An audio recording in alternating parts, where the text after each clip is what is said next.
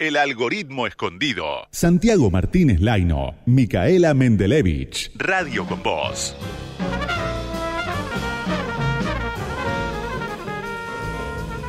Santi, vamos a charlar un ratito ahora con Daniel Steintar, que es el director del, del, Centro de Estudios para la Producción del Ministerio de Desarrollo Productivo. Hola Daniel, ¿cómo estás? Micaela Mendelevich y Santi Martínez Laino, te saludamos. ¿Qué tal? Buenas, ¿cómo andan? Bien, ¿qué tal? Daniel, no hice mucha introducción, porque me parece interesante que nos cuentes vos qué es el Centro de Estudios para la Producción eh, y, y cuáles son los principales objetivos y en qué están trabajando ahora. Mira, el Centro de Estudios para la Producción es un área dentro del Ministerio de Desarrollo Productivo que se ocupa de hacer análisis de distintos eh, tópicos que tienen que ver con la estructura productiva argentina, desde eh, tanto de lo que es la coyuntura, un seguimiento de lo que está pasando bueno, con la economía y con los distintos sectores productivos, y después algunos estudios más eh, estructurales de que, por ejemplo, una radiografía de distintos sectores o del mercado de trabajo, eh, o del comercio exterior y también algunos estudios prospectivos, digamos, respecto a algunos temas de que Argentina puede tener eh, futuro eh, para, para lo que son las próximas décadas. Por ejemplo, tiene que ver desde este, lo que es las tecnologías del hidrógeno, lo que tiene que ver con economías regionales, lo que tiene que ver con el paradigma de la movilidad eléctrica y podría ser un, con un largo etcétera. Bien. Eh, Daniel, y en, recientemente leí una, nota tuya de ahí en la anfibia donde planteas todo un tema de debates con respecto al desarrollo productivo y los debates que se dan por ahí en las organizaciones del campo popular y con respecto a los, temas, o sea, cómo, cómo colisionan por ahí los temas ambientales con los temas productivos. Eh, contanos más o menos cómo, cómo, cómo va ese debate. O sea, ¿hay, ¿hay posibilidades de hacer un buen desarrollo productivo que sea que realmente genere mayor producción pero sin afectar el, medio ambiente o, ¿cómo, viene este este tema a ver es, es una de las preguntas de, nuestra generación no que, es la clave a ver nosotros partamos un, segundito de, desde el punto de partida si quieres para la redundancia. Desde el eh, inicio. a ver eh, Argentina y cualquier país del mundo, si, necesita, para, que la gente viva mejor, para que haya menor pobreza, menor precarización laboral, menor desempleo, es fundamental tener eh, una torta relativamente amplia. No hay ningún país del mundo que con torta chica eh, no haya pobreza. Eso es un poco uno de los puntos que plantea la nota. Los países desarrollados, que son los de Europa, Canadá, Estados Unidos, Japón, Australia, por ponerte algunos ejemplos, Corea del Sur, Nueva Zelanda, eh, son países que tienen una torta grande. Eh, y en, la mayoría de esos casos también mejor repartida que en Argentina, ¿no? Pero una de las principales cuestiones es que tienen una torta más grande. Cuando decís eh, torta se, refiere a los ingresos, ¿no? Básicamente. Torta me lleva a decir la, cantidad de lo que se produce en un año dividido la cantidad de población, a eso, ¿no? O sea, y entonces Argentina viene de... Argentina es un país de, si lo ponemos en la escala internacional, de una torta media, digamos, de ingresos medios. O sea, no está muy por encima de lo que podría ser un país del África subsahariana, muy por encima de lo que son la mayoría de los países de América Latina y bastante por debajo de Estados Unidos, Canadá, los países de Europa, los que mencionaba anteriormente. Para ponerte un ejemplo, Argentina tiene un, un PBI per cápita, que es el indicador técnico que se, que se dice, se suma el PBI, se lo dio para la cantidad de habitantes, de unos 20, 22 mil dólares al año y los países que tienen pobreza cero están de 40 mil para arriba. Eso significa que Argentina claramente tiene que crecer. Vos me podrás decir, el PIB per cápita es un, es un promedio, estás asumiendo que, estás suponiendo que eso se divide igual entre todos. Por supuesto, hacer un promedio interviene muchísimo también después ver cómo se lo distribuye eso, ¿no? Si, si el PIB per cápita es infinito o un número altísimo y se lo queda solo una persona, vos vas a tener todo el resto de la sociedad en, la pobreza, pero si no tenés una torta grande no vas a tener que repartir para que para que todo el mundo viva bien. Y Argentina tiene un PIB per cápita y los países que tienen eh, ingresos parecidos a los de Argentina, eh, ninguno radicó la pobreza. Entonces recién a partir de 40.000 para arriba uno puede pensar en sociedades mayoritariamente de clase media eh, y, no es el caso de Argentina. Por eso un poco lo que dice el, ese, ese artículo es, es fundamental crecer. Ahora bien, ¿cuál es el tema de crecer? Que eh, la, la punta de cómo crecemos y también la, la pregunta de cuál es el impacto ambiental que las actividades económicas tienen. Eh, está claro que la, actividad humana en el planeta tiene un impacto ambiental, básicamente porque para vivir necesitamos energía y la energía se tiene que sacar de algún lado, eso tiene un impacto ambiental. Entonces, hasta ahora lo que ha ocurrido en los últimos 200 años de revolución industrial para acá, los países que se desarrollaron lograron mejorar muchísimo la calidad de vida de, de sus habitantes, los países de ingresos medios la mejoraron, pero quizás un poco menos, y los de ingresos bajos la mejoraron muy poco. Eh, y hoy el mundo, si uno mira el mundo como un todo, hay menos pobreza que antes, hay este, el mundo en general, ¿eh? Eh, la expectativa de vida se triplicó de 28 a 72 años, eh, y podría seguir enumerando, pero uno de los problemas que, que generó todo ese, to, toda esa mejora, además de que fue desigual en el, en, en el punto de vista de que algunas regiones la, tuvieron una mejora muy fuerte los países desarrollados y otros mucho más acotada, eh, el gran problema es que el crecimiento económico ha ido de la mano de un eh, creciente tensión ambiental, porque se utilizan, se presiona sobre la naturaleza y en parte porque la generación de energía hasta ahora ha sido mayormente provista con las llamadas energías fósiles, como el carbón, el petróleo y el Sí. gas, que cuando se queman mandan eh, gases de, de efecto invernadero a la atmósfera que hoy son responsables del calentamiento global que, que, que atravesamos, digamos. Entonces, que es un problema fuertísimo. Entonces, la gran pregunta hoy es, mira, ¿necesitamos crecer? Por supuesto, por lo que decía anteriormente. Ahora, la pregunta es, ¿cómo crecemos tratando de cada vez impactar menos en el ambiente? Ahora, Daniel, perdón, ahí te hago una pregunta, porque estamos hablando de pobreza y de impacto ambiental. Y yo cuando se da esa discusión siempre tengo la sensación de que no es lo mismo hablar de una persona que no tiene para comer que eh, del, del efecto invernadero que pueden dar los gases y a largo plazo el calentamiento global. Como que hay una discusión mucho más urgente que la otra, que es tener algo en la panza para poder discutir. ¿Hay un orden de prioridades en esas urgencias? ¿O, o, o te parece que lo que estoy diciendo no tiene nada que ver con nada y hay que discutirlo No, y después ver cómo hacemos con eso? A ver, te entiendo totalmente el razonamiento y parte de hay parte de la discusión que hay a veces entre entre quienes venimos por ahí de, un- de una tradición más de, la economía, del desarrollo y quienes vienen más una tradición del ambiente tiene que ver por justamente cómo es esa secuencia. Está claro que hoy, hoy, hay una una crisis climática importantísima y que hay que ya empezar a en- enderezar el barco porque si no lo vas a chocar y de acá un par de décadas, digamos.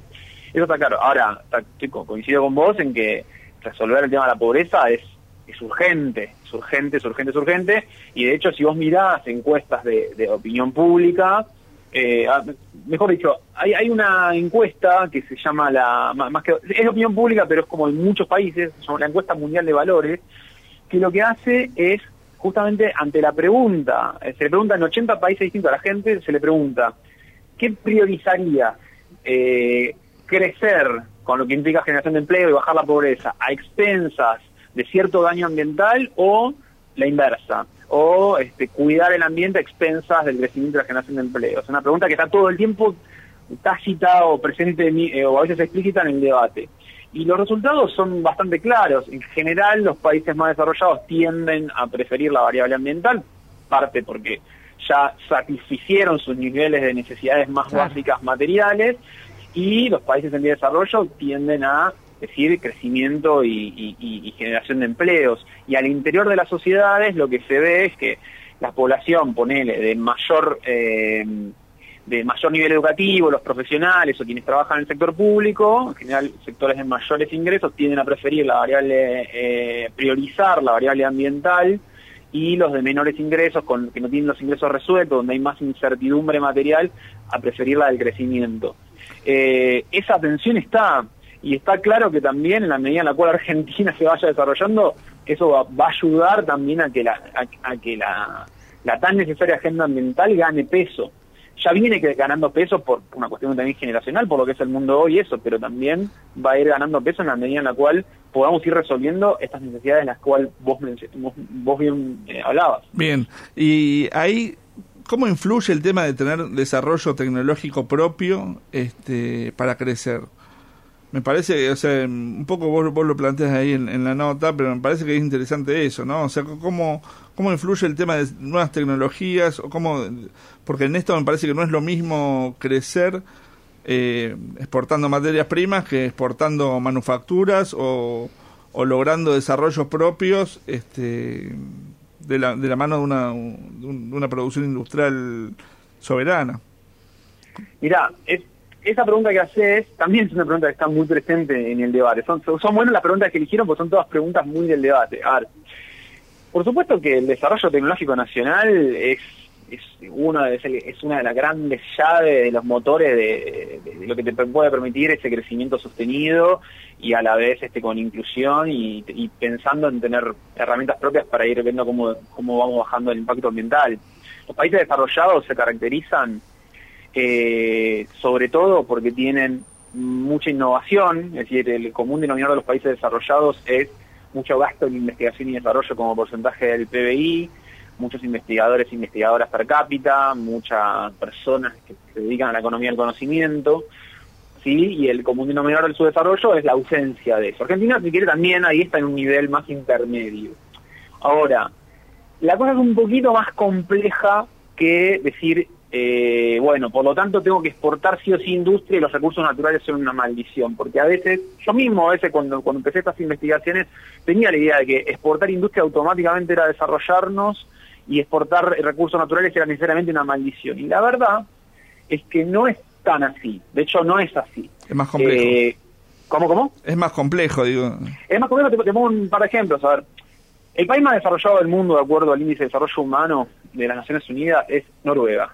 ¿Sí? Es un país que es, tiene el triple de nuestro PDI per cápita y es uno de los más igualitarios del mundo. Y Noruega es un país que está especializado mayormente en materias primas o en, productos primarios, básicamente hidrocarburos este, y algunos otros más.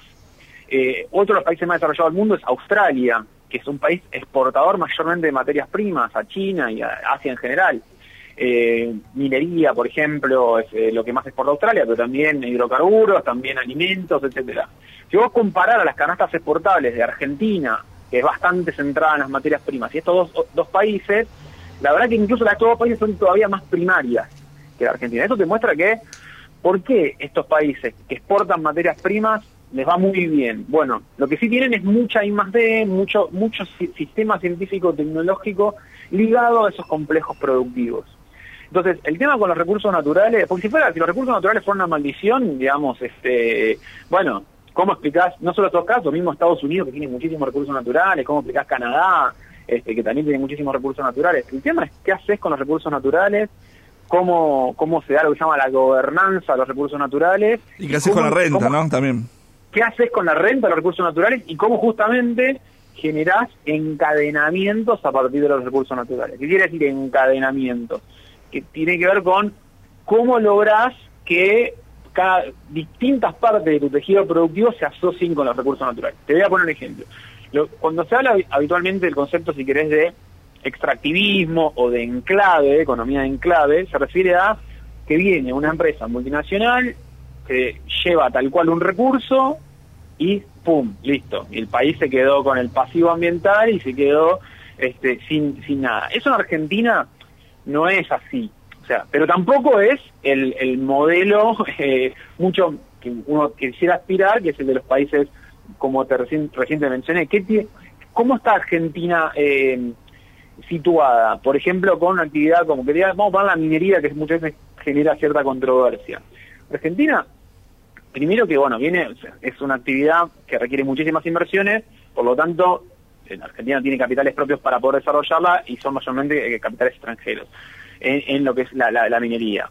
Eh, ¿No deja nada? Y no, no es que, o sea, sí deja más de, cada 100 dólares que se produce en minería, más de 60, dependiendo del proyecto, quedan en el país, bajo la forma de sueldos, que son de los más altos de la economía, bajo la forma de impuestos nacionales, impuestos provinciales, y ahí viene una de las cuestiones, ¿cómo haces para que deje más en el país? Desarrollando lo que se llama proveedores, es decir, que la empresa minera te compre un montón de, los insumos que necesita acá.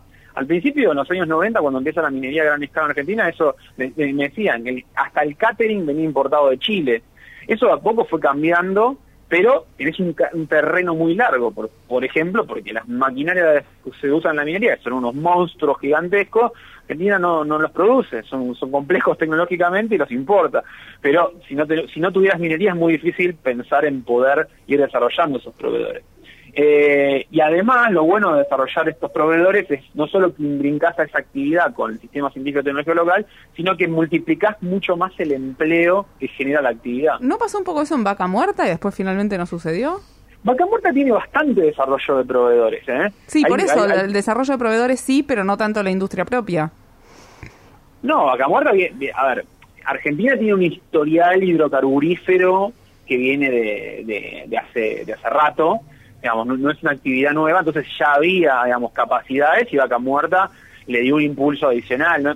Igual de todos modos, Vaca Muerta ahora, para que te des una idea, digamos, viene, viene le- le- levantando fuerte, digamos, Mm. mayo y junio son dos meses récord en materia de fractura, o sea, es un proceso que, que, hay, que ha levantado en los últimos cinco o seis años y particularmente en los, hablando de la pandemia, de 2018-2019. Y la discusión sobre lo sustentable en ese sentido, entonces, ¿cómo sería? En el caso de Vaca Muerta, Sí. bueno, eh, es un lindo tema, ¿por qué? Porque Vaca Muerta es energía fósil, ¿sí? Y ahí viene la discusión sobre lo que se llama transición. Vos no vas a ir hacia una matriz eh, energética limpia al 100% de- del día para, de, hoy para mañana. O sea, las energías limpias son las llamadas renovables, solar y eólica, la hidroeléctrica y la nuclear. Son las que no generan emisiones. Y las fósiles lo que tienen es, bueno, tienen, son responsables justamente de- de- del calentamiento clima, del cal- calentamiento global. Eh, en el mientras tanto, bueno, hay una hoja de ruta porque no todo el mundo está pensando en cómo hace cómo hace esa transición. Vaca muerta forma parte de eso. ¿En qué sentido? Te da gas, el gas natural dentro de los combustibles fósiles es, es también te da petróleo, pero sobre todo gas dentro de los combustibles fósiles es bastante más limpio que, el petróleo y sobre todo que el carbón. Y además Vaca Muerta es una herramienta para, digamos, si uno lo piensa desde el punto de vista de lo que pasó en los últimos 10 años con la energía en Argentina, Argentina en el 2000, en 2010 tenía un déficit energético enorme que trabó, el, el- el- frenó el crecimiento a tasas chinas que se había dado en, en los años previos, y eso fue por la falta de la producción energética. Argentina es un país que desde entonces fue mayormente importador de energía. Si vos podés producirla, si no vas a tener que importar y vas a importarla con gasoil probablemente que, que va, va a ser mucho peor, que no solo vas a importar un combustible fósil, sino que vas a tener que pagar todo el, el barco que, que, también necesita combustible para traerla, digamos. En ese sentido, este, tiene eh, la cosa, la, la ecuación es un poco más compleja. Ahora, si vos me decís mirando en el largo plazo, de acá a 30, 40 años, con los compromisos que tiene Argentina en materia de ir descarbonizando su matriz energética, claramente hay que ir pensando en otras en otras fuentes eh, alternativas a las, a las ya tradicionales. Ahora bien, eh, la, energía va transicionando todo hacia la energía eléctrica, ¿no? Aparentemente. O sea, el, el- tema de los, autos eléctricos que vienen avanzando, el tema de la... Mayormente van- se va buscando cada vez más producir energía eléctrica. Y esa energía eléctrica en algún punto también condiciona la, la cuestión ambiental, no, no, no siempre es energía limpia. A Eh, ver, vos tenés, vos tenés, si querés una cosa, la, es la energía primaria y otra es la secundaria. La energía primaria es, eh, es esa, ju- justamente de la, de la energía primaria vos ves si eh, generás energía en base a las fósiles, a la nuclear eh, o a las renovables. Y Claro. después, esa, la energía secundaria puede ser la que te llega a tu casa, por ejemplo, vía electricidad o vía gas natural, por Claro. ponerte dos ejemplos.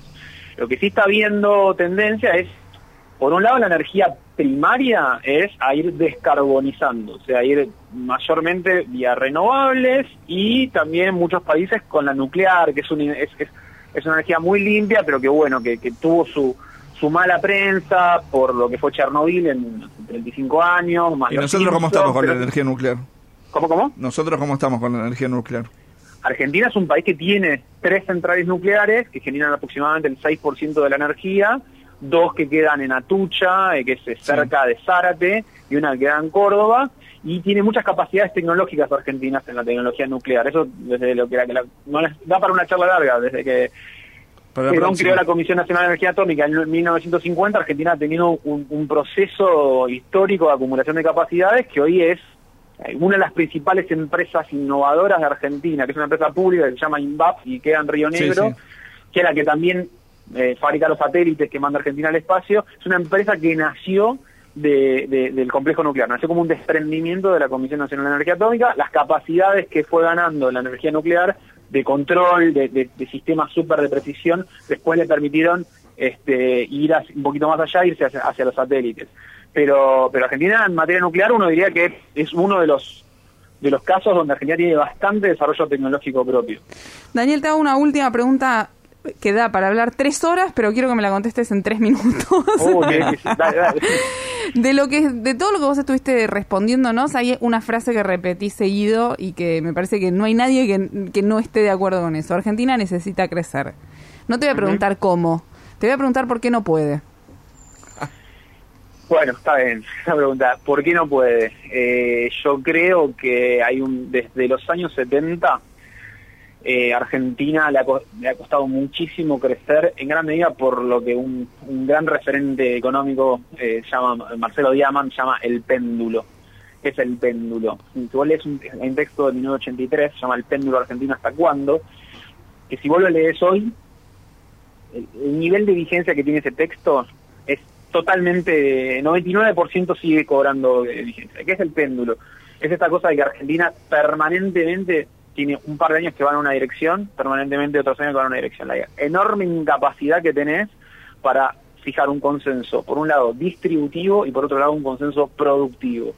Eso hace que vos estés permanentemente cambiando los, incentivos de, de los agentes económicos. Estás todo el tiempo cambiando. Y eso hace que sea muy difícil que vos puedas invertir a largo plazo porque no sabes si el día de mañana ese sistema de incentivos cambia.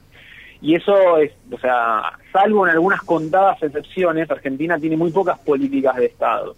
Yo creo que ese es uno de los, de, los de, las cuestiones de fondo donde es- hem- hemos sido bastante incapaces como sociedad de ponernos de acuerdo en cuál tiene que ser la pauta distributiva y cómo tenemos que hacer para, o sea, qué a qué sectores tenemos que apostar. Porque vos tenés una mitad de, una parte muy importante de la opinión pública que cree que los recursos naturales son una maldición, que el agro son todos oligarcas, que es un sector este rentista, y a la vez tienes otra parte de la opinión pública que dice que la industria nacional es berreta, que es ineficiente, que hay que abrirla, y así con un montón de cosas. Cuando vos no podés ponerte de acuerdo sobre a qué apostar, lo que pasa es que va de un lado para el otro. Y lo que dice Diamond en este texto es básicamente que vos, que, que vos tenés una... Él habla del, del péndulo en el sentido de que viene un gobierno más de tipo nacional popular, distribucionista, re- reparte mejor, la economía crece, porque cuando repartís mejor, digamos, la gente consume más, eso tracciona sobre, la- las empresas venden más, crece, pero como la estructura productiva no se transforma, eh, tarde o temprano te quedas sin dólares, ¿sí? Porque el crecimiento siempre hace que parte se vaya vía importaciones. Si yo, si a mí me suben el salario, me va a cambiar el celular y el celular requiere dólares. Si a mí me suben el salario, probablemente me vaya a vacacionar a Uruguay o a Brasil, eso requiere dólares. Entonces, cuando en un momento te quedas sin dólares, la economía, tenés una devaluación y tenés una crisis. Y así es- e- eso, y, y esa crisis después este, genera eh, deslegitimación de ese gobierno nacional y popular, viene un gobierno más de tipo ortodoxo que dice, bueno, vamos a apostar a la lluvia de inversiones, a la confianza y a la liberalización. Al principio tiene alguna bonanza porque el mercado le presta y después termina este, siendo insustentable. Eso dice Diamant en 1983. Lo que yo les acabo de contar a ustedes, ¿les suena familiar en los tiempos que corren? Sí, absolutamente. Y además Eh, cumplió totalmente con la consigna porque nos has respondido con, eh, con mucha concentración la respuesta que es no nos podemos poner de acuerdo. Si no nos podemos No poner podemos de poner de acuerdo, acuerdo. Y la clave es, tenemos que transformar la estructura productiva porque ahí es donde tenés, en definitiva, es el corset que te da tu capacidad de crecer. Por eso son bienvenidas siempre la de generar nuevas actividades productivas y potenciar las, las existentes, porque si no nos quedamos sin los, los tan necesarios dólares eh, que necesitamos para que nuestros salarios suban. Muchísimas gracias, Daniel, por la comunicación. Muy interesante charlar con vos.